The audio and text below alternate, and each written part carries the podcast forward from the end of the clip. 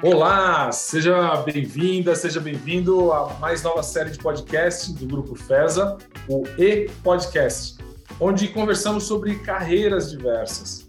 Esse é um espaço para todas as pessoas que constroem uma carreira ou que exercem influência e ou gestão sobre a carreira de outras pessoas.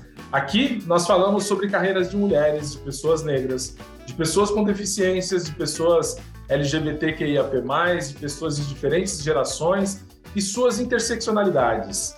Nossos entrevistados, mais do que especiais, são convidados a compartilhar sobre suas histórias de vida, sobre suas jornadas profissionais e sobre as soluções que enxergam para um mundo corporativo mais diverso e mais inclusivo, onde o senso de pertencimento seja uma tônica e não uma busca infindável para pessoas de grupos subrepresentados nas empresas brasileiras. O E-Podcast, Carreiras Diversas, foi assim batizado porque é um fórum para você e para mim, para nós e para elas e eles. Aqui não se exclui com o ou, apenas se acrescenta com o e. Eu sou Jaime Almeida, diretor de Diversidade e Inclusão da FESA. Para as pessoas que não podem nos ver, deixo minha descrição. Sou um homem negro, cabelo de médio para alto, em estilo irregular de Black Power. Hoje eu visto uma camisa preta e aqui no fundo da minha tela uma parte de uma parede branca e uma outra parte do cenário dos edifícios aqui da região da Avenida Paulista.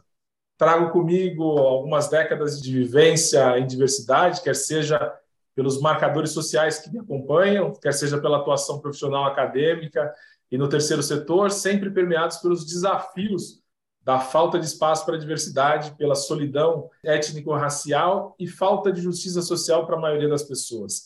Este episódio é dedicado especialmente às pessoas com deficiências e a todas as pessoas que são aliadas desse grupo e que não se conformam com a falta de inclusão no Brasil e que tenham um interesse genuíno de abrir portas para lá da lei de cotas e incluir as pessoas com deficiências no mesmo ambiente de oportunidades de desenvolvimento de carreira que outras pessoas já têm. E para abordar esse e outros temas importantes sobre carreira de pessoas com deficiências, hoje tenho o prazer de receber Mari de Oliveira e Pauê. Mari de Oliveira é profissional de recursos humanos. Eu, no bate-papo agora há pouco, descobri que Mari é, é minha companheira de formação, é bióloga. É, a Mari atua na Rede Santa Catarina como analista de gestão de pessoas com foco em diversidade e inclusão e também é palestrante. Mari é uma pessoa com deficiência adquirida ao longo de sua jornada, que nós vamos conhecer aqui hoje. É, é uma mulher com amputação de pernas é, e dedos das mãos, é, e é uma pessoa ostomizada. A Mari é mãe do Dudu, uma criança que nasceu com, com deficiência, que inspirou na definição de uma frase que, que é super forte, que eu, que eu gosto muito, que é viver a perfeição do mundo adaptado. Bem-vinda, Mari. E Pauê, Pauê que é atleta, formado em fisioterapia, é escritor, palestrante, no palco aí de, de centenas, se não é, é, milhares de empresas, aí uma, uma, grande experiência no mundo corporativo. E, e Pauê, depois de um, de um acidente onde teve suas pernas é, amputadas, redefiniu sua vida para superar limites. E a gente vai escutar muito é, sobre isso hoje. Pauê se tornou campeão mundial de triatlon e é considerado o único surfista biamputado no mundo. Que alegria ter vocês aqui, Mari e Pauê. Puxa, muito, muito, muito feliz. É, obrigado. Eu, em nome da FES, agradeço vocês e sei que todos os que estão nos, nos vendo, nos ouvindo, terão aí uma, uma, uma fonte enorme de inspiração. E, e eu quero começar é, convidando a Mari para fazer um resumo da sua jornada, como é que você se tornou uma pessoa com deficiência é, mãe do Dudu, né? E quais foram os principais desafios, Mari, que você é, enfrentou para chegar até aqui? Obrigada, Jaime, mais uma vez pelo convite. Que felicidade estar com vocês aqui. Muito legal esse encontro com o Pauê. Eu sou a Mari de Oliveira, sou uma mulher de 40 anos, sou uma mulher branca, de cabelos e olhos castanhos, os cabelos são cacheados, estou vestindo uma blusa de uma camisa preta Estou no, no, escritório da minha casa com algumas fotos no fundo, mas já dou um spoiler que não são tantas como as do Pauê, né? Que são várias são muitas capas aí, né? Eu só tenho ali uma, mas quem sabe tem bastante espaço na parede ainda. Bom, a minha história começa basicamente com um diagnóstico, né? Eu tenho uma doença inflamatória intestinal que se chama doença de Crohn. É, eu realmente passei apuros por conta dessa doença, com emagrecimento, dores de barriga, constrangimentos sociais, vamos poder dizer assim, e falta de saúde. Mas eu recuperei a saúde. Na sequência de descobrir o meu diagnóstico, eu engravidei, realizei um grande sonho, porque a maternidade era uma coisa genuína minha, queria muito ser mãe. E na gravidez descobri que meu filho nasceria com uma malformação na coluna, que se chama mielomeningocele.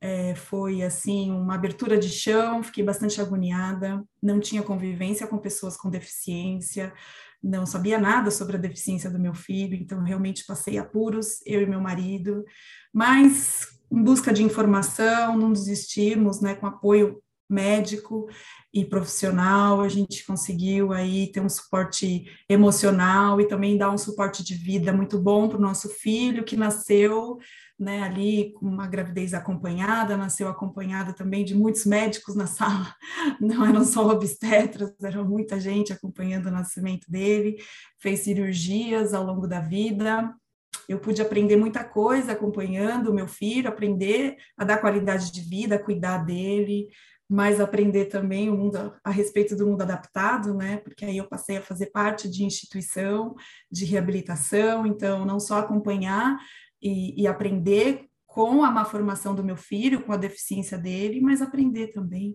ali na convivência com outras pessoas que nasciam com deficiência ou adquiriam deficiência ali, ali né, ao longo da rotina. Então, aquilo me enriqueceu de informações, quando meu filho tinha sete anos, já estava andando, estava ali no ensino bilíngue dele, já estava lutando jiu-jitsu nas primeiras aulas de baixo dele. Eu tive uma intercorrência, precisei fazer uma cirurgia no meu intestino, porque a minha doença é crônica, né? Ela estava ali comigo e fiz uma cirurgia no intestino para tirar uma parte dele que estava se fechando. Precisei sair da mesa de cirurgia com uma bolsa de colostomia, o que foi uma, uma mudança muito significativa para mim. Eu sempre fui uma pessoa muito vaidosa, então usar uma adaptação ali na barriga, né, mudar o, a biologia do meu corpo para mim me pegou, mas eu estava ali já aprendendo com meu filho a respeito das adaptações, as qualidades que, né, de vida que eu me trazendo, e me trouxe, porque eu já não tomava tantos remédios usando a bolsa de colostomia, não tinha dores, fui né, voltando a comer bem, a, a ganhar peso, mas infelizmente, três meses após essa cirurgia e a minha adaptação à bolsa, eu tive uma intercorrência muito grave, eu tive uma perfuração intestinal, e essa perfuração, por, pela localização também, fez com que eu tivesse uma sepse, uma infecção generalizada, e na luta pela minha vida, eu fiquei três meses em coma, e realmente eu fiz muita força para viver, porque eu tive momentos de consciência dentro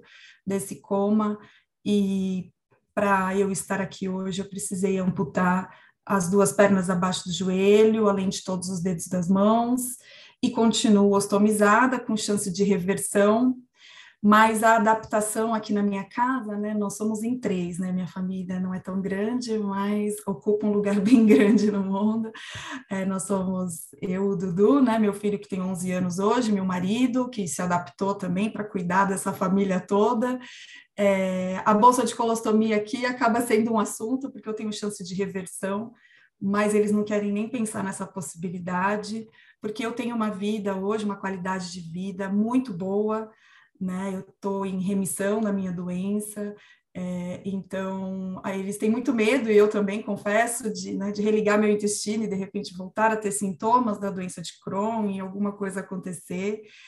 E, e, a gente é muito feliz com as adaptações que vivemos. Meu filho usa órteses, cadeira de roda, eu uso próteses e cadeira de rodas, além da bolsa e nós temos uma sinergia muito boa. Eles são os meus melhores terapeutas, já que muitos terapeutas fizeram e fisioterapeutas também, né, Paulo, ao longo da nossa jornada.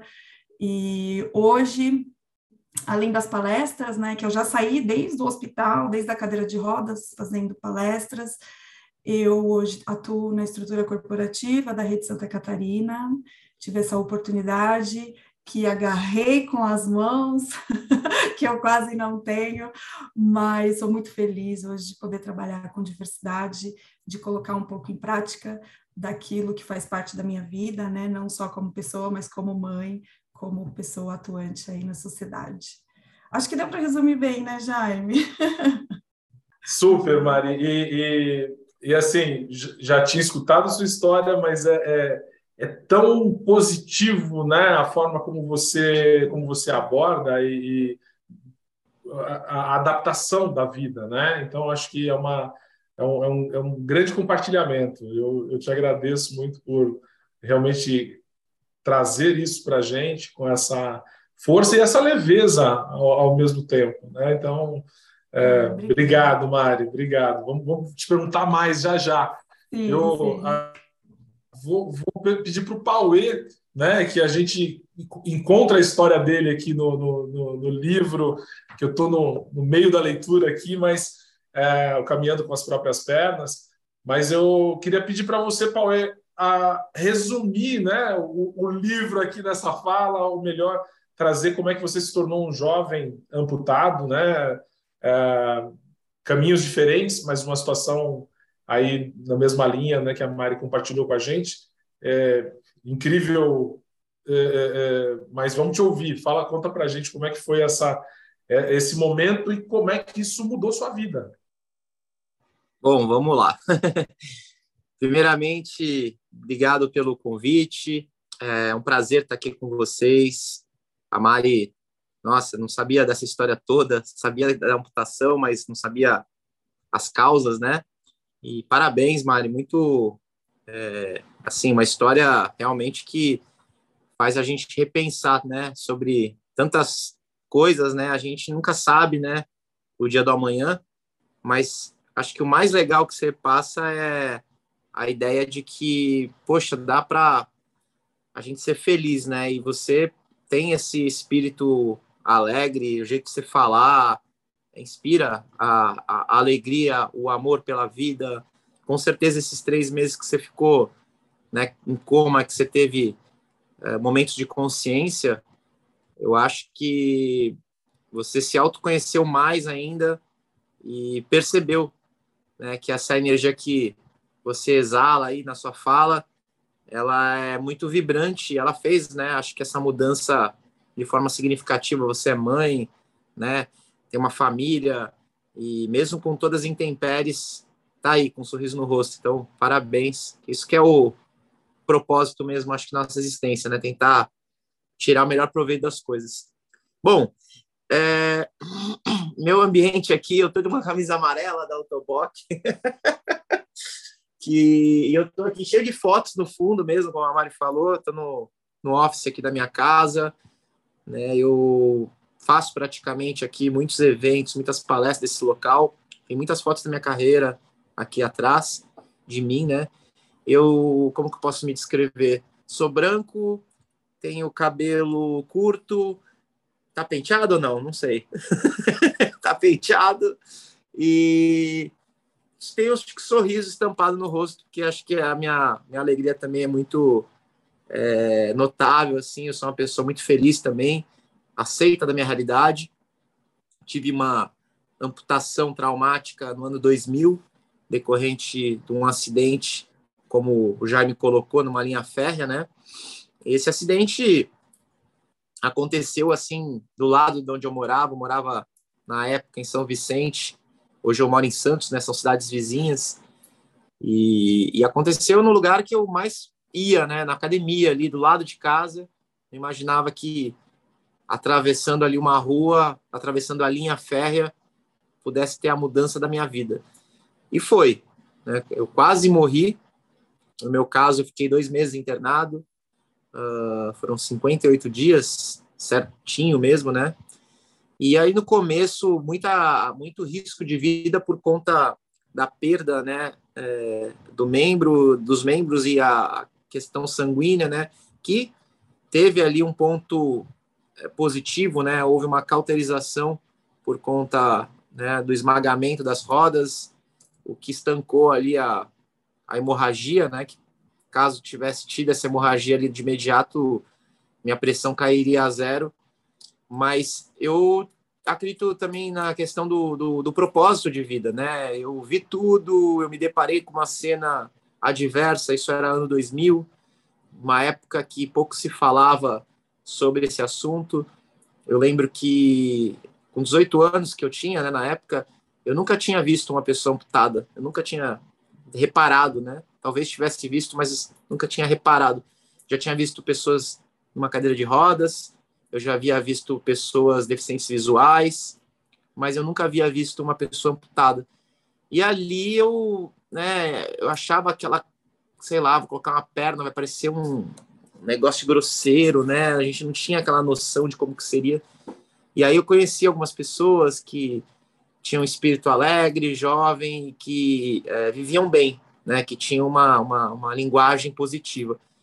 E eu me inspirei nisso foi algo que mexeu muito com a minha cabeça, mas eu acho que o resumo da minha história se dá pelo esporte, né? Essa essa catalisação e essa agilidade, rapidez, como eu encarei tudo, acho que se deu pelo esporte. Eu fui convidado, eu gostava de esporte. É, depois desse atropelamento com a perda imediata né, de parte das pernas, eu já logo quis voltar a surfar. Eu gostava de surfar, era o que mais gostava de fazer, acho que na época. E aí, para voltar a surfar, eu tinha que voltar a nadar, né, para não passar nenhum apuros no mar. E aí eu conheci uma galera muito legal, que era uma galera do triatlon, e ali não parei mais. Então foram é, momentos, né, desafios que foram acontecendo e quando eu me deparei, eu estava fazendo triatlon e ali surgiram títulos e quando eu vi eu já estava aceito, vamos pensar assim, né? Eu estava numa realidade totalmente diferente daquela que eu imaginava inicialmente. E foi num curto espaço de tempo. Aí as palestras, o livro, a carreira, ela se desenvolveu de uma forma muito natural. Eu, assim como a Mari, acho que depois que aconteceu a fatalidade, eu também já comecei a ser convidado para né, dar palestras. No começo eu digo que não eram palestras, eram depoimentos, porque eu não tinha ainda um roteiro, eu não sabia ainda é, o exercício da fala, e eu era uma pessoa ainda que tinha um pouco de insegurança de, de falar em público. E aí, com o tempo, adquirindo essa composição, né, eu fui pegando esse jeito e manejo, e hoje eu sou mais de duas mil empresas atendidas, né, um grande orgulho poder, não dizer que ah, dei mais de duas mil palestras, mas dizer que eu tive essa oportunidade, digo, né, de conhecer pessoas, de trocar experiências, e é muito rico isso. Eu, ao longo da minha trajetória, é, tive muitas, muitas comprovações, né, do quanto que a nossa capacidade de resiliência ela está totalmente interligada ao meio. Né? Então, é muito interessante quando a gente se inspira em, em, em histórias de vida. E eu usei como referências muitas histórias e eu sei que as nossas histórias, né, também são referência para outras pessoas. Então, é uma corrente do bem. E eu acho que essa é a ideia desse podcast, né? Acho que eu contei um pouquinho também aqui da minha história, mas eu vou deixar passar a palavra aqui para o Jaime conduzir. Da conversa, a gente vai colocando alguns mais vai pensando, vai pensando lá e cá, né? Bacana, é obrigado, viu? Obrigado, Paulo. É, é, sempre, sempre bom te ouvir também e, e, e, ver a forma como você você encarou encara né, a vida com suas realidades. Vamos, vamos voltar no tema. A gente vai fazer um pouco de esporte, um pouco de mundo corporativo, lá e cá, e depois encontra com os dois, né? Então vou, vou. Mari, eu queria te voltando para o mundo corporativo agora, né? Indo um pouco para dentro do mundo corporativo. É, você hoje trabalha numa empresa, você também palestrante, tem, tem, tem aí atuação dentro de empresas em momentos pontuais, obviamente uma conhecedora do tema sobre as questões de diversidade no mundo corporativo. Como é que você vê o mundo corporativo nas empresas brasileiras hoje, do que você estuda, do que você vivencia? do ponto de vista de acessibilidade, mas do ponto de vista de, de inclusão, de aceitação, né? E, e, de interesse genuíno. Como é que você olha? Qual é o seu olhar sobre isso? Olha, o meu olhar sobre isso diz respeito assim que a gente está caminhando num, num ritmo bom, estamos melhor do que alguns anos atrás, mas dá para melhorar, dá muito para melhorar. Tem muita coisa para ser feita ainda. Então, assim, eu, eu também chego nesse momento corporativo num, num furor do assunto, né? Onde se é, estão estruturando programas, você vê que ontem mesmo e hoje está acontecendo um evento de RH bastante importante aqui em São Paulo, onde uma das temáticas principais é a respeito de diversidade. Então, é um assunto que era um, uma parte pequena de algum evento, hoje toma um tempo grande das empresas, eu vejo que as empresas têm tido investimentos nessa área, mas ainda, e infelizmente ainda, muito para se ter uma, um visual, né? não efetivamente uma, uma, prática ali, né? uma coisa do dia a dia, não uma coisa estratégica, né? Como é o que a gente quer. Ainda é um assunto muito é, para uma bandeira, para fazer bonito, e, e isso me entristece demais eu acho que se as pessoas e as empresas, né, que são feitas de pessoas, se preocupassem em fazer o, o simples bem feito, a gente ia chegar muito mais longe do que querer, né, é, firular muito em cima de um assunto que só precisa de respeito para ser levado à frente. Então, eu, na minha atuação, dentro né, do que eu faço com os meus gestores, a gente pensa nisso, fazer o simples bem feito. E todo dia. E todo dia, todo dia. Não, importante. E você toca num, num, tema muito sensível, né, Mari, que é a questão das, das empresas que não entram genuinamente no tema da diversidade e inclusão, mas é, comunicam como se lá estivessem de forma profunda, né? E acho que é, esse é um tema que já vem sendo identificado, já vem sendo mapeado é, aí mundo afora, não só no Brasil, mas mundo afora, e a gente tem os, até as terminologias hoje que descrevem as atitudes dessas empresas, né? Então, é, a grande esperança é de que o cenário, que de fato ele hoje é muito mais favorável do que há 5, do que há 10, do que há 20 anos, é, e, e, que nunca tivemos tanto espaço, basta, basta abrir o LinkedIn para a gente ver o quanto se discute sobre diversidade e inclusão, nossa esperança é de que esses temas eles realmente se aprofundem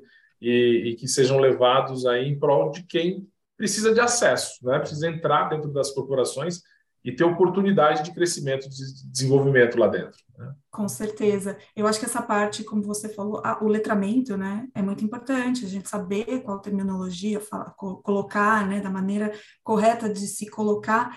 Mas eu acho que muito acho que a, a, antes disso e, e até aprofundando nisso, é a pessoa querer entendeu? Porque às vezes isso é, é né? Ah, eu tenho que falar desse jeito porque é assim que fala. Não, você tem que falar desse jeito porque você né, quer falar desse jeito, porque você não quer né, ser desrespeitoso com a pessoa. Então, é, também é muito legal que eu tenho encontrado dentro do trabalho que eu faço é esse querer, entendeu? Puxa, eu, mas eu tenho até medo de, de como é que eu começo a falar. Então, isso, essa fragilidade também já é um ponto positivo. Já é um começo. A pessoa, é, a pessoa já está se colocando à disposição, né? Eu, nas minhas palestras, falo muito sobre a respeito da disponibilidade, que foi, eu, eu encontrei muito, é, o Paulo falou de onde encontrou né, inspirações, assim, é, não sendo egoísta, é claro que muita gente me inspirou, mas eu acabei encontrando muita força e, e, dentro da minha própria história, por conta do que eu passei com meu filho, de ver a atitude do meu marido, de não estar sozinha também, isso foi muito importante, mas eu vi que eu fui encontrando disponibilidade, entendeu? É, de, de querer viver, de aceitando um diagnóstico difícil, de aceitar, né, e, e, como que ia ser a minha vida no mundo adaptado. Então, eu fui encontrando disponibilidade ao longo do caminho. E eu vejo que isso é um, um, um entrave, muitas vezes, na, na questão de diversidade dentro das, das, empresas. As pessoas não têm disponibilidade, elas não querem né, é, falar corretamente, agir de maneira correta, porque não não quero. Então, quando a gente encontra uma fragilidade, né, alguém ali se, se, se auto-identificando, porque eu preciso de ajuda, eu quero, Aí é, é ali que. Aí você, a gente percebe que pode florescer ali, né? Sim, sim, sim, é, é muito bacana. Pauê, é, você já falou um pouquinho da sua entrada no esporte, né? Mas eu, eu, eu queria trazer aqui dois, é, um trio, na verdade, de atletas. Mencionar o Daniel Dias, né? Que é um, um, um atleta paralímpico super é, premiado, vencedor, é, de um lado, mas de outro lado as irmãs Carneiro, né? A Débora e a Beatriz também é, vencedoras que encontraram na natação uma, uma possibilidade de desenvolvimento, de se encontrar é, no mundo, elas com, com uma deficiência intelectual, o Daniel é, com uma deficiência física, mas todos eles nasceram com essas deficiências e, encontraram no esporte uma forma de, de crescer, de avançar. Tive a oportunidade de, de ouvir o Daniel em palestras, de bater papo, é, e, e, a gente percebe a força que, que vocês, atletas, trazem. Ah, agora, no seu caso, você optou em ir para um, um, um, um esporte ah, de alta performance depois de se tornar amputado, né? Como é que é isso? Como é que foi essa... essa... O que te puxou para ir para um nível de, de esforço que talvez antes do acidente você nem pensasse, mas que de repente você foi, se dedicou, se tornou depois, se puder, inclusive, incluir o trajeto que você fez Paraty Santos, que eu acho que é um feito aí incrível, né? Mas é, conta um pouco sobre como é que foi essa sua ida para o esporte de alto rendimento. Bom, é, eu sempre gostei de esporte e eu acredito que o movimento por si só já é algo benéfico é, no ponto de vista de relação com o mundo, né? Assim, a gente de fato imagina que, poxa, em casa eu não vou conseguir fazer nenhuma mudança, né? Modo de dizer, se você quer mudar alguma coisa, você tem que sair de casa, você tem que ir para a rua, você tem que falar com pessoas, você tem que mobilizar, né? Você tem que de alguma forma interagir. E eu tinha esse espelho desde então. Né? Você citou é, casos de, de, de, atletas né, congênitos. É, o meu caso foi uma amputação adquirida existe uma grande diferença em relação a esses dois pontos de vista. É, eu não consigo me colocar da forma congênito, mas eu consigo imaginar, né? É, existem outras dificuldades aí nesse contexto. É, pensando na questão cultural, onde quanto mais, né, por exemplo, vamos pensar o Daniel Dias, que nasceu com essa deficiência. O Daniel ele faz parte também do mesmo grupo que eu, né, da, da Autoboc, inclusive sei da, da, do nível na, da amputação dele, da complexidade da, de fazer essa protetização, né, que é diferente da minha, né, ele não tem o joelho, né, quando a gente pensa, né, em amputação, você pensa uh, qual que é, quais são as ausências de articulações que você tem, né? Então, quanto Vamos pensar aqui embaixo, na parte dos membros inferiores, temos três articulações, né? O calcanhar, o joelho e o quadril, né? Quando a gente, no caso eu, não tenho, a Mari também, só o tornozelo, né? A gente é amputado transtibial. Então, o fato, a nossa mobilidade acaba sendo um pouco mais facilitada em relação, por exemplo, ao do Daniel, que tem ausência do joelho. Né? E o cara que tem desarticulação de quadril até, então ele não tem praticamente duas, quase três né, é, níveis né, de, de, de, mobilidade. Então, a complexidade se dá muito por isso, pelo seu nível de secção, né, pela maneira. No caso da Mari, amputação dos dedos, por exemplo, os movimentos finos, né, alguns detalhes, alguns ajustes, mas você vê, ela se adaptou. Então, existe sempre um caminho, uma forma, né? Tem um grande amigo também, o Pedro Pimenta, que é um cara que eu visitei ele, inclusive, no hospital, que para mim é um caso assim bem extremo, amputação dos quatro membros, né? E é um cara também que tem uma adaptação 100%, acabou de casar, inclusive, foi no casamento dele. É, dá orgulho você ver que na vida tudo tem um jeito. No caso meu específico, que foi adquirido, né? E eu posso falar como exemplo vivo né, dessa, dessa história, eu acho que não é o ambiente só cultural. O cultural acompanha, obviamente na época de 2000 eu não tinha muito conhecimento, a televisão não falava tanto a respeito desse assunto, não existia ainda a internet como existe hoje, né, essa globalização de informações. Então, é, era um pouco mais complexo o entendimento, vamos pensar assim. Mas já existiam algumas referências e eu me guiei nelas. Então, inicialmente, quem me visitou no hospital foi o Claudio Tanaka, que é um grande amigo hoje. Ele não é um atleta, mas era um cara que praticava por hobby alguns esportes e me ajudou com muitas informações inicialmente sobre composição de equipamentos, materiais, ideias que eu poderia praticar. E aí, no meu caso, o esporte ele veio no, num ímpeto de mudança, mas assim de resgate social. Por exemplo, eu precisava me autoprovar a capacidade que eu tinha, mas não era uma coisa para os outros. Tinha um pouquinho desse lado social, de ser aceito, mas não, a, minha preocupação, eu juro para vocês que não era é, dessa questão de ser aceito social, era muito mais comigo mesmo que eu sabia que se eu conseguisse voltar, por exemplo, a surfar, eu faria qualquer coisa. Mas, nossa, mas que loucura, que equiparação louca, né? Que... Mas eu sabia porque o exercício, a atividade, a adaptação perante uma situação que eu sabia que não era todo mundo que fazia, poderia me trazer um tipo de uh, comparação, porque a vida é isso, né? As pessoas se comparam sobre capacidade sobre é, a pessoa olhar para mim e falar assim: pô, espera aí, esse cara aí não é um deficiente. Esse cara pega onda, eu não consigo. E isso começou a acontecer. Começou a acontecer inicialmente porque as pessoas se questionavam e muitas vezes me viam e falavam assim: poxa, o cara faz mais do que eu.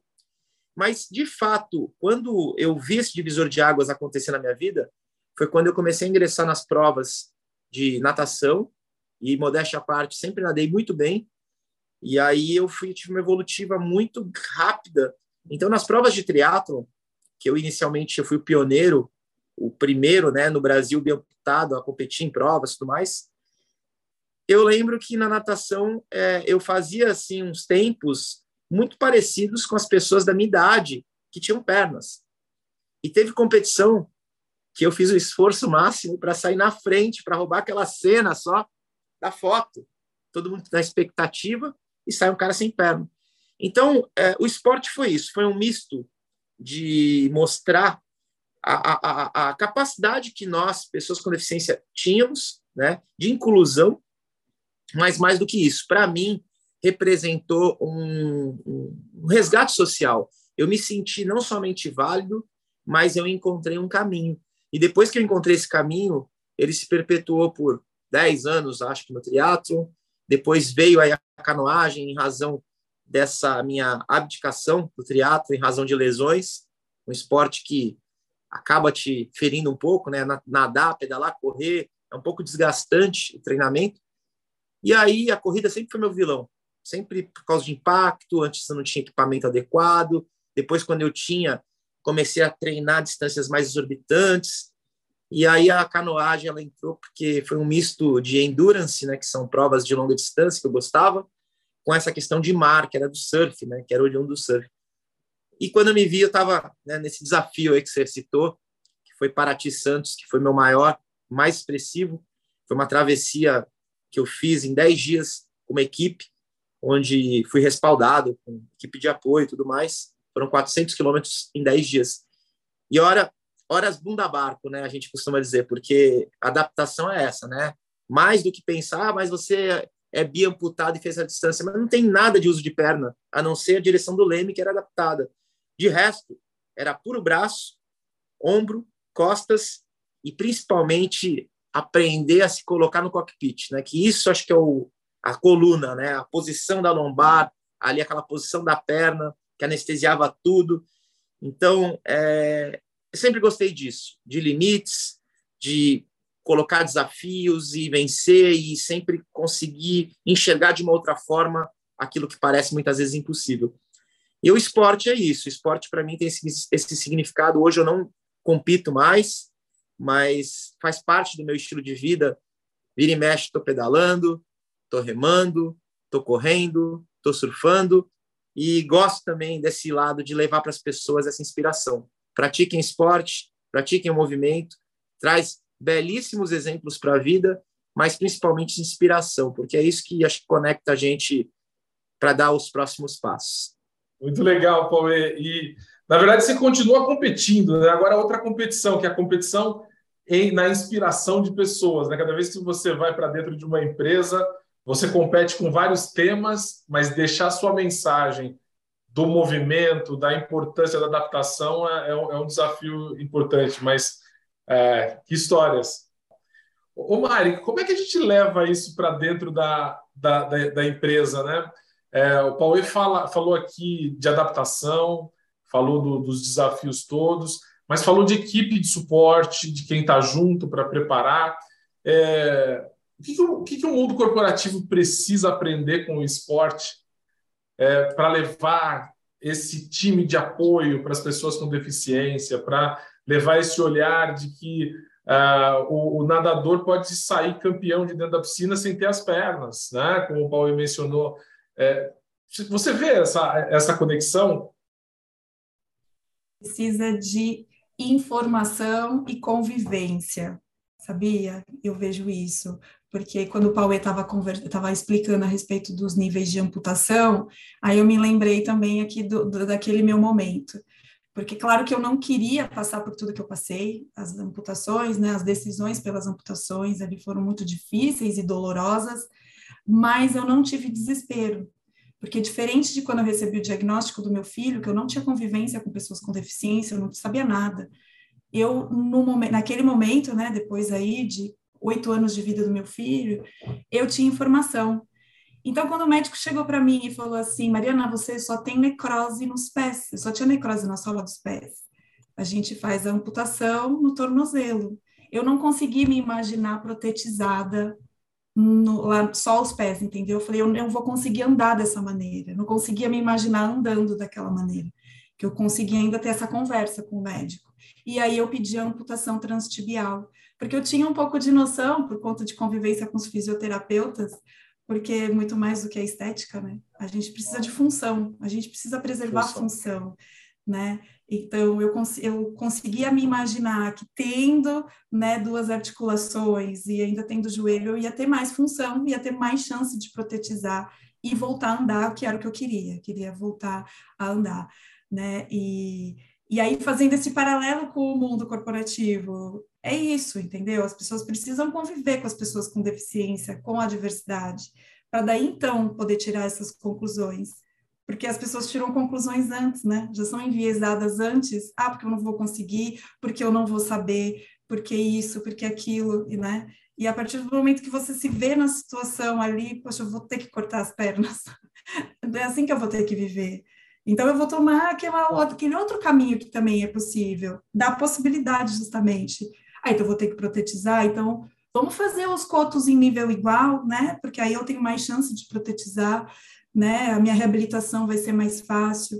Então, usar a informação a nosso favor, entendeu? Já para a gente tomar o melhor caminho. E, é Mari, para que as pessoas tenham essa convivência as pessoas com deficiência têm que ir para dentro das empresas. Né? Pois e, é, né? E eu, eu, eu tenho um recorte de informações do, de um estudo do Instituto Etos uh, que mostra os diferentes grupos subrepresentados nas empresas e as participações em diferentes níveis hierárquicos. Né? Então, quando a gente fala é, de mulheres, a gente tem níveis baixíssimos em níveis de liderança, é, em algumas empresas, até mesmo a presença feminina é, é, é, é, muito abaixo do que eu esperado. Quando a gente fala de pessoas negras, idem. Quando nós falamos de faixas etárias, a gente percebe que conforme aumenta a faixa etária, as pessoas vão desaparecendo de dentro das empresas. Mas quando a gente olha para, as pessoas com deficiências e os números ao redor, a gente percebe que os números são muito baixos em qualquer ou em quaisquer níveis hierárquicos, né? Então, obviamente que uh, tem alguma faixa com uma presença maior, mas infelizmente é a faixa de entrada, onde muitas empresas contratam para atender a questão da cota e deixam as pessoas é, ali reservadas. Né? Então, enquanto, enquanto não houver essa inclusão das pessoas para que se possa conhecer o que é conviver com a Mari, conviver com o Pauê, fica muito difícil para as empresas aprenderem e ganhar confiança, né? Fica, fica bastante difícil. É, hoje em dia a gente tem aumentado o número né, de, de cursos de capacitação voltados para pessoas com deficiência. Claro que assim, ali coladinho com a cota, né, para, enfim, acordos de cooperação, mas ainda assim uma grande chance das pessoas se capacitarem. Eu sou muito a favor da, da lei de cotas, eu acho que é sim uma correção aí, né, social. Sim. Mas eu acho que ela é muito solta dentro do panorama total, porque a gente não tem uma escola inclusiva aliada à lei de cotas. Então, você tem aí um adolescente que não teve um embasamento e não teve um acolhimento escolar, entendeu? Que vai ser solto e vai aí pedir, né, na lei de cotas. E muitas vezes, não estou falando, a gente tem, claro, muitas pessoas com deficiência altamente graduadas e muito capazes de atingir níveis de, né, cargos de liderança, mas infelizmente a gente tem uma grande parcela ainda de pessoas com muito, muita falta de capacitação, entendeu? Com pouca graduação, e, e acabar atingindo os cargos operacionais, os cargos de entrada, entendeu? Então, eu acho que a lei de cotas fica perdida nesse sentido, de não ter esse apoio, entendeu? De não ser uma coisa assim escalonada, né? Então, tipo, que, que vem desde o ensino para daí, então, quando chegar no mercado de trabalho, a pessoa tá ali preparada. A gente Encontrar seu espaço. Exatamente, não é uma coisa que ficou solta e a cargo só das empresas, né? Então, enfim, a gente não vai entrar no mérito, mas tirando muito a responsabilidade aí da máquina, né? Para fazer o negócio, o processo acontecer. Funcionar como um todo, né? Exatamente, eu, eu vejo isso. Eu tenho essa não, vou fazer um parênteses aqui. Eu acho favor, que essa fala dela, eu, eu lembro, eu lembro assim de talvez eu conheci também algumas empresas a qual fiz alguns trabalhos e tudo mais, que tinham universidade corporativa, né? Então, a educação corporativa aplicada e desenvolviam o trabalho de inclusão, né, de PCD.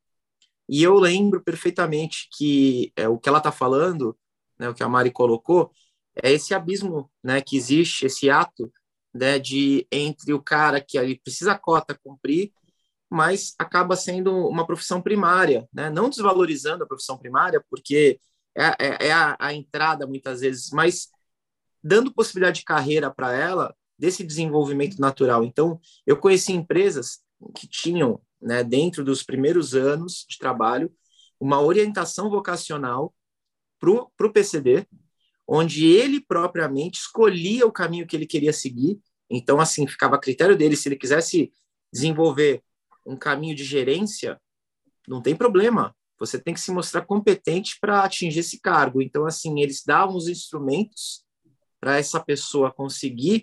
E o legal era o seguinte: ela trabalhava meio período e o outro meio período ela estudava, estudava. né? Se preparava.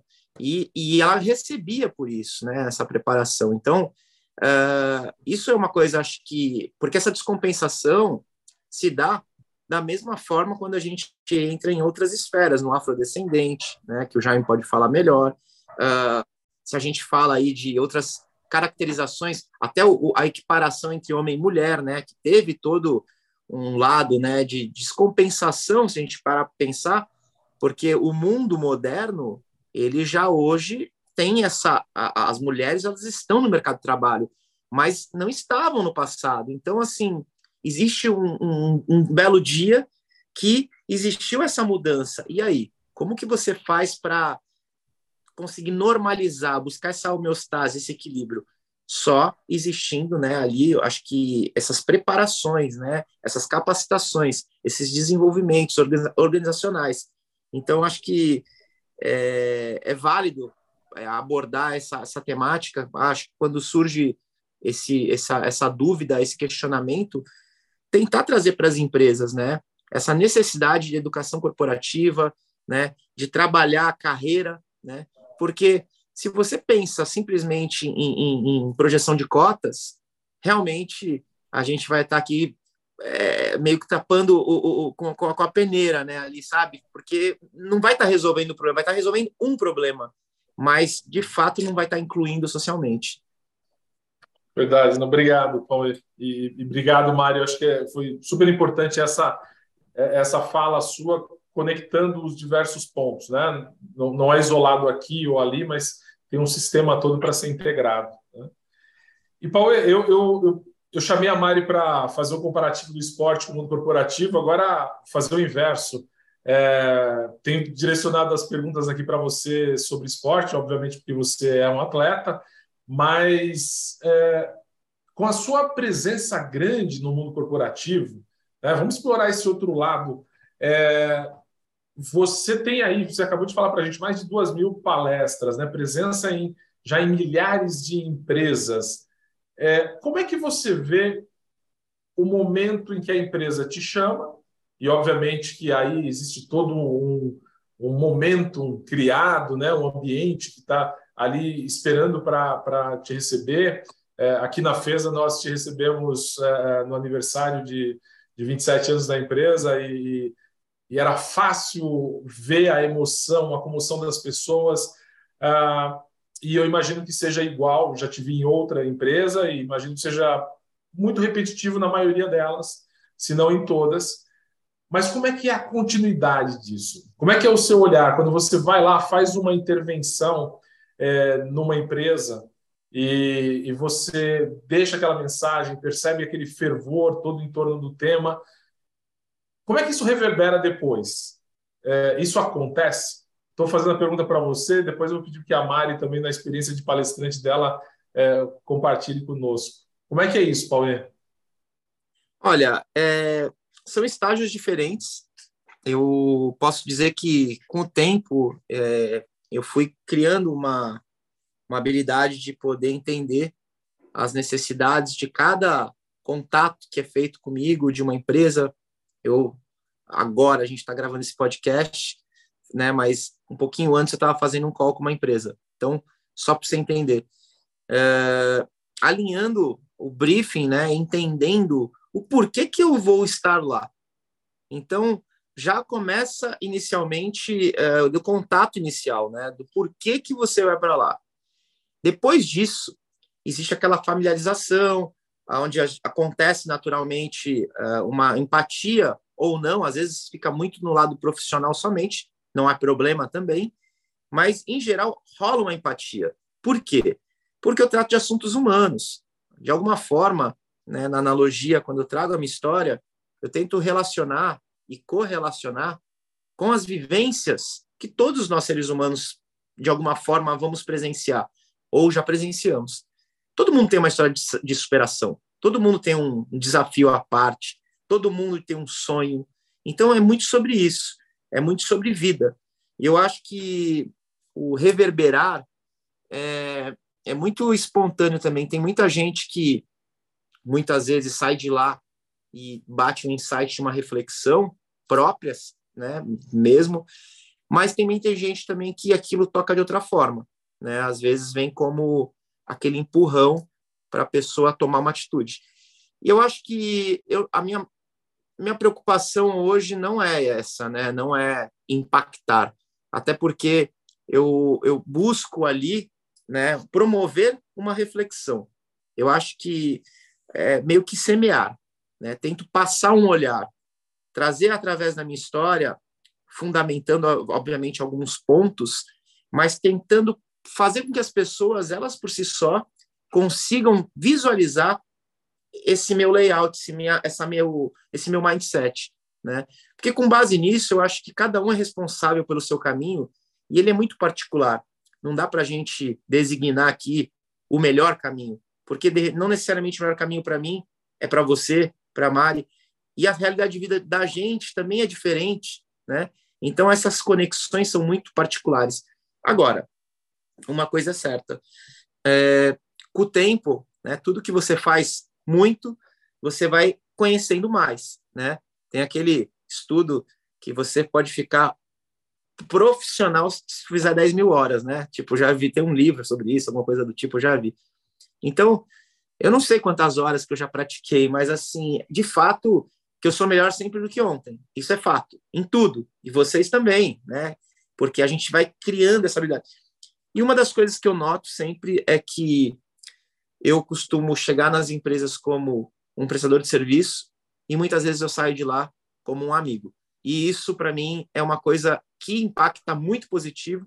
Né? Eu acabei de voltar agora de Catalão e eu estava conversando com as pessoas que me contrataram ontem no WhatsApp, com o motorista que me levou no aeroporto no WhatsApp.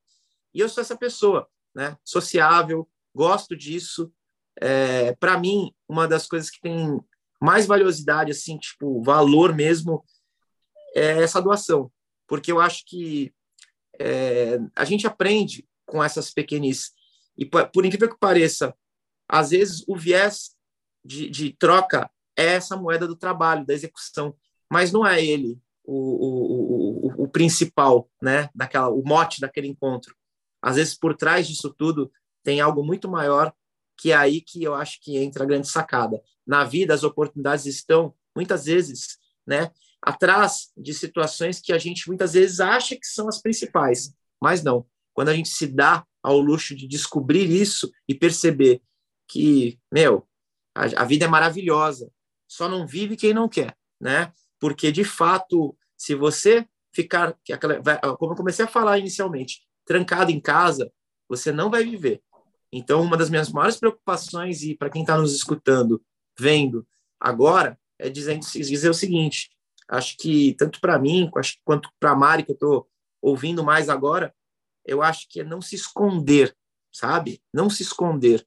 Mostra a sua cara, né? Vai para a rua e essa assim, essa interação, essa energia, essa conexão é que vai fazer com que você se descubra e aí naturalmente o seu caminho você vai encontrar. Eu acho que é muito essa linha, as palestras elas são isso, né?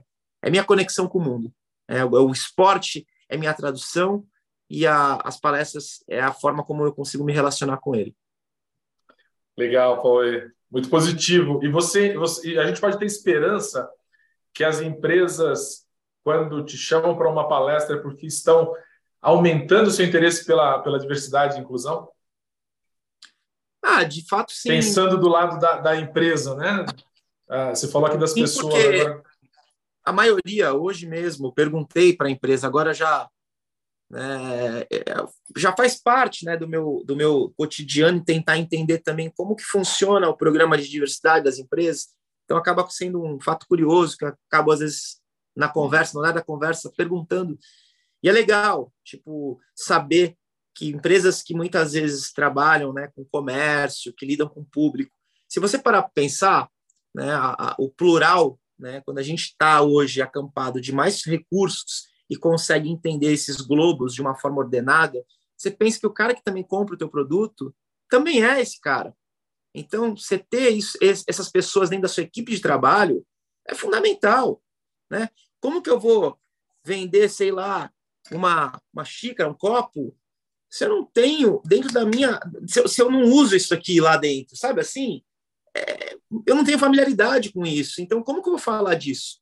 Não, eu uso, eu gosto, eu sei a eficácia disso. Então, um pouco disso. Eu convivo com um cara que tem deficiência, eu convivo com um negro, eu convivo com uma, um LGBT, eu convivo num cargo de liderança com uma mulher, eu divido opinião. Então, assim, quando você se dá ao luxo de poder dar oportunidade para os outros, eu acho que é aí que você aprende. Porque a soberba, a onipotência, aquela coisa da arrogância, ela acho que caminha totalmente contrária à questão da inclusão. Legal. Obrigado, Paulo. Mari, e a sua experiência quando você chega dentro de uma empresa para fazer uma palestra e, e ver aquele movimento positivo formado, né, sensibilizado pela, pela sua história, pela sua jornada. É, quando você sai, você percebe que a empresa, é, obviamente, não só pela questão de você ter estado lá, mas o fato de terem te chamado para lá, significa que a empresa ela está olhando para a diversidade e inclusão, ou foi só para criar aquele momento é, ali lúdico, motivacional para as pessoas? Eu acho que, assim, depende, viu? Não dá para eu assegurar que 100% delas sejam para manter, né? Assim, o que, que elas fazem depois, né, da nossa fala, se realmente é, é mantido né, essa, essas possibilidades, a, a, inclusão, mas o que a gente sempre espera é que sim. Eu também, eu não faço tantas palestras, não fiz, né, espero um dia fazer, tantas quanto o Pauê, mas assim, tenho, sou grata, é uma grata surpresa para mim é, ser convidada para as palestras, e desde a cadeira de rodas, quando eu ainda estava com as mãos enfaixadas, então é, acaba que é uma satisfação pessoal muito boa para mim e, e, e, eu tento, né? O esforço é de deixar um pouco disso nas pessoas, de que, né? Sobre a disponibilidade, sobre as possibilidades. Como mensagem final, eu gosto de sempre falar que eu sou a mãe possível do Dudu, né? E, e sou a esposa que ama e é amada, porque também tem a questão, tipo, pô, você é só seu marido, né? Que, que se dedicou a você. Não, eu também me dedico a ele, mesmo sendo pessoa com deficiência. Claro. somos, né? Uma uma troca. E, e, enfim, e me descobri também nas minhas carreiras, tanto quanto palestrante, como agora né, no ambiente corporativo. Então, assim, é, a minha vida se limitou a muitas coisas, como eu falo, às vezes eu não consigo abrir um Tupperware.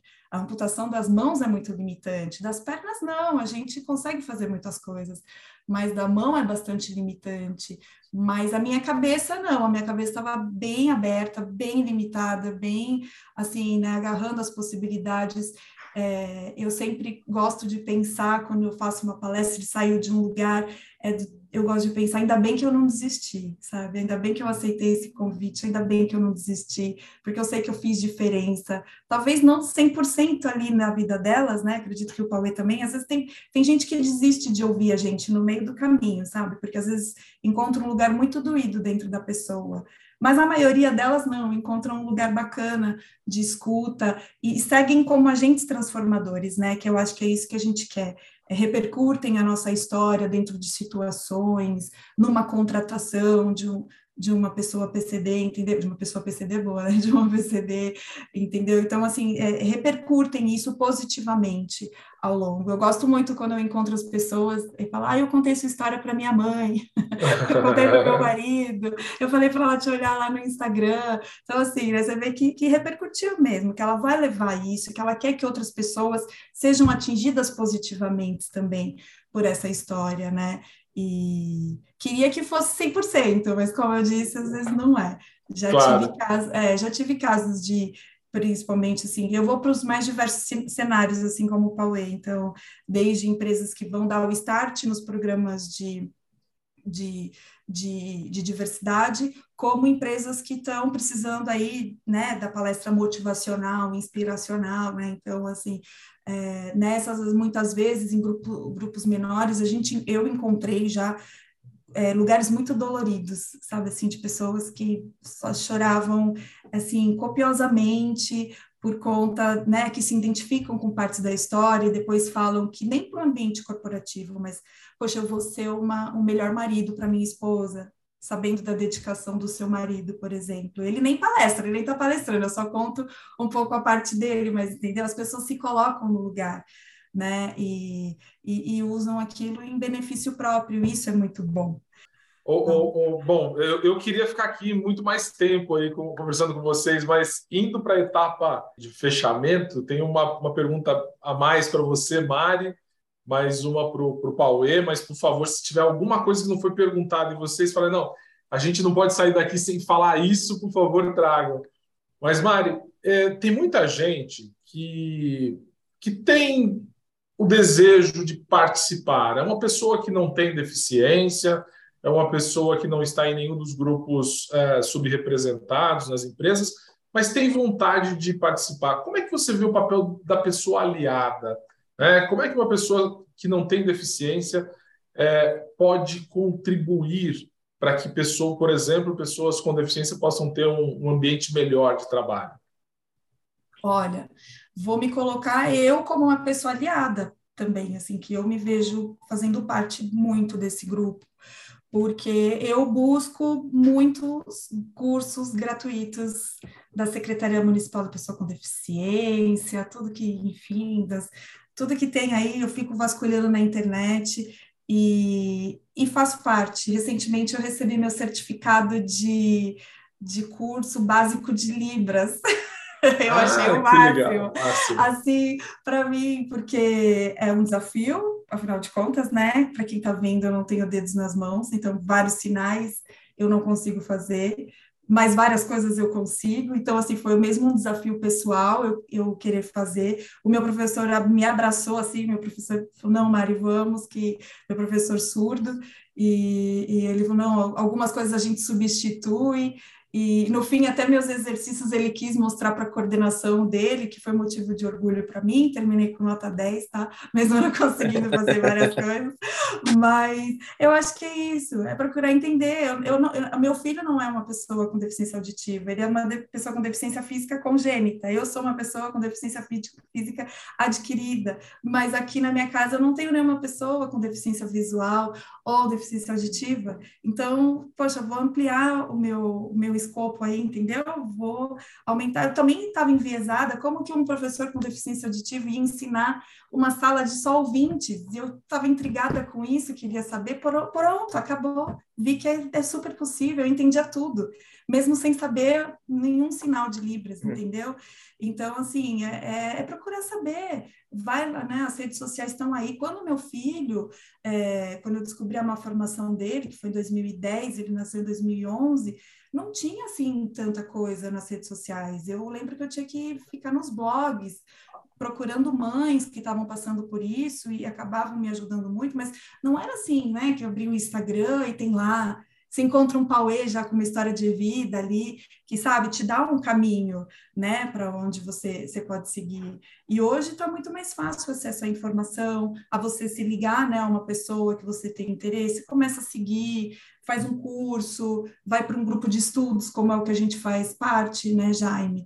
Tá, porque ali não tem só pessoas que estão ali nos grupos, pessoas diversas, entendeu? Interessadas. Interessadas em querer saber. Então, eu acho que assim, é, tem muita coisa, e, e, veja bem o que eu falei, eu, eu faço muitas coisas gratuitas, faço outras tantas pagas, faço, mas porque tem, porque às vezes, muitas, muitas, muitas vezes a questão é a barreira financeira, mas, gente, tem muita coisa gratuita aí rolando, sabe? É só questão da gente se interessar, procurar e, e, aumentar o nosso repertório. E você vê quanta gente a gente se conheceu nesse grupo e tem tantas outras que a gente pode conhecer lá dentro, não é verdade? E outros é grupos das quais a gente pode fazer parte. Então, é, volto no meu ponto, que é a, o meu norte, assim, desde as minhas amputações, é a disponibilidade, sabe? Tem disponibilidade né? É, eu às vezes preciso correr atrás dela, porque às vezes meu tempo é curto, dividir entre né, meu horário de trabalho, meu filho, ter o meu marido, mas enfim, também quero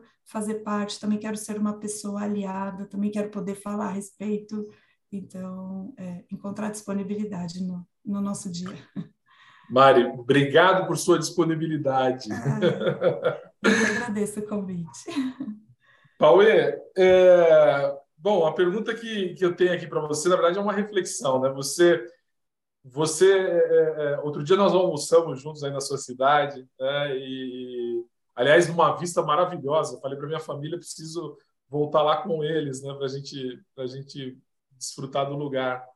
E, e naquela, naquela, naquele momento, assim como hoje, assim como nas suas, nas suas palestras, você fala muito de referências de pessoas que te inspiraram, né? de pessoas que, que foram importantes, que marcaram é, aí a sua vida de alguma forma. Você, como pessoa pública, como atleta, como escritor, palestrante, seguramente você inspira pessoas que voltam para você, como o motorista do táxi que você falou que estava trocando mensagens aí no, no WhatsApp. É, como é que é essa responsabilidade, né? De, depois de viver um momento sensível lá no início, no final da sua adolescência, lá aos 18 anos, você passa por tudo aquilo, é, constrói uma, uma história super forte, é, se inspira em muita gente, se fortalece com muita gente. Como é que é hoje para você ser uma referência para outras pessoas também? É, assim como a história que a Mari nos contou e que seguramente nos inspira. Como é que é para você olhar Pauê como inspirador de outras pessoas? Olha, é... eu, eu particularmente demorou um pouco para cair a ficha, né? Eu lembro que eu uso essa história inclusive na palestra, né? O primeiro momento que me acordou foi um caso de uma nem era uma pessoa com deficiência, embora ela tivesse uma cadeira de rodas. Foi o caso da, da, da moça que estava obesa, que fez a bariátrica, né? Que foram encontros em anos diferentes. Que eu tirei uma foto com ela numa competição, pós-competição. Fiquei constrangido porque ela tomou uma bronca na minha frente, coisa do tipo: Ó, oh, você tá vendo o cara? Tá feliz, você tá aí reclamando da vida, tal. E eu não tinha muita experiência com isso, né? Embora eu soubesse que é, era uma coisa diferente, uma coisa que inspirava, mas ainda era uma coisa muito nova. Tinha meus 20 anos, 20 e poucos anos. E aí, eu lembro que depois, quando eu a vi novamente, né, foi no final de uma outra prova de triatlon, ela chegou e falou assim, ela apontou o dedo para mim e falou: "Você mudou minha vida". E eu não conhecia ela, né? Que eu tinha visto ela uma vez só. Eu falei: "Como assim eu mudei tua vida?" Aí ela lembrou, né? Falou, eu estava numa cadeira de rodas aqui dois anos atrás, tal. Eu fiz uma cirurgia, eu mudei minha composição, minha ideia, minha cabeça, tudo.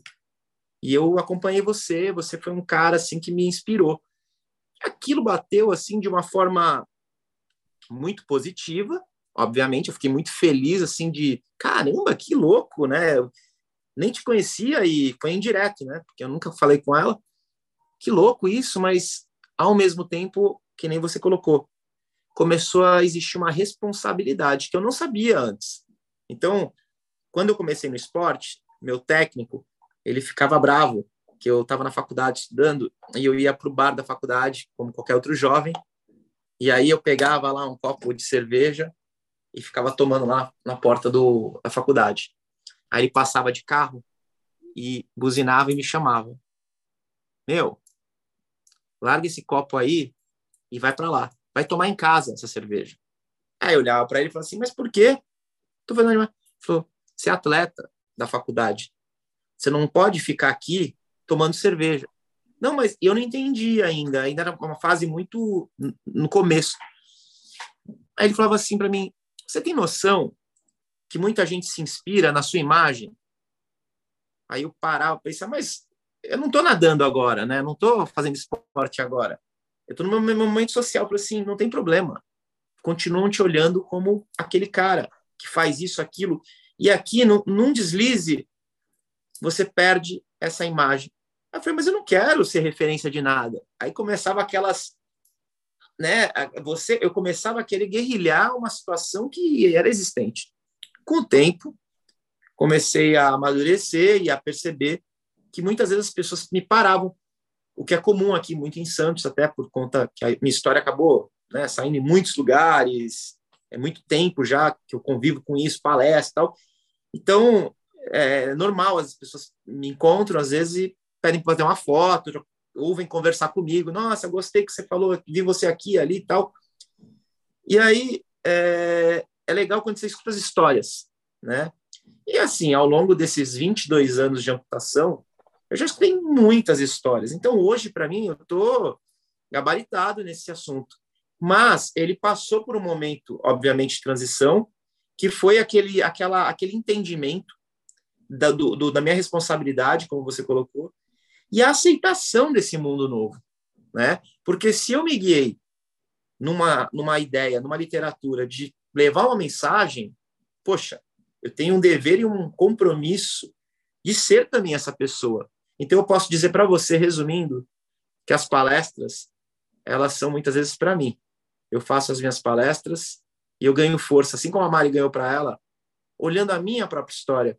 Então, não foi nada novo é, ouvir isso da Mari, né? Inclusive, Mari, pode ter certeza absoluta que, conhecendo agora mais a fundo a sua história, é, te admiro mais ainda, né? Que eu já, já sabia das suas amputações tal, eu sei o quanto é complexa a adaptação né, da, da, da perda dos membros superiores.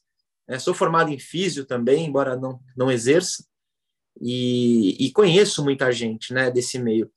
E eu acho que quando a gente escuta histórias que a gente se põe na pele, né, porque sempre faz o comparativo, a gente se põe na pele do outro e começa a ter a percepção de que, caramba, essa pessoa é muito forte. E isso dá para a gente a satisfação de imaginar existe um caminho.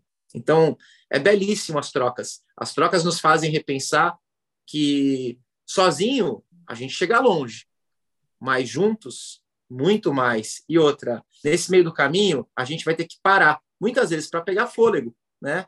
Porque nada é tão fácil, a vida é cíclica e a gente precisa sempre renovar essa energia. E onde que a gente renova?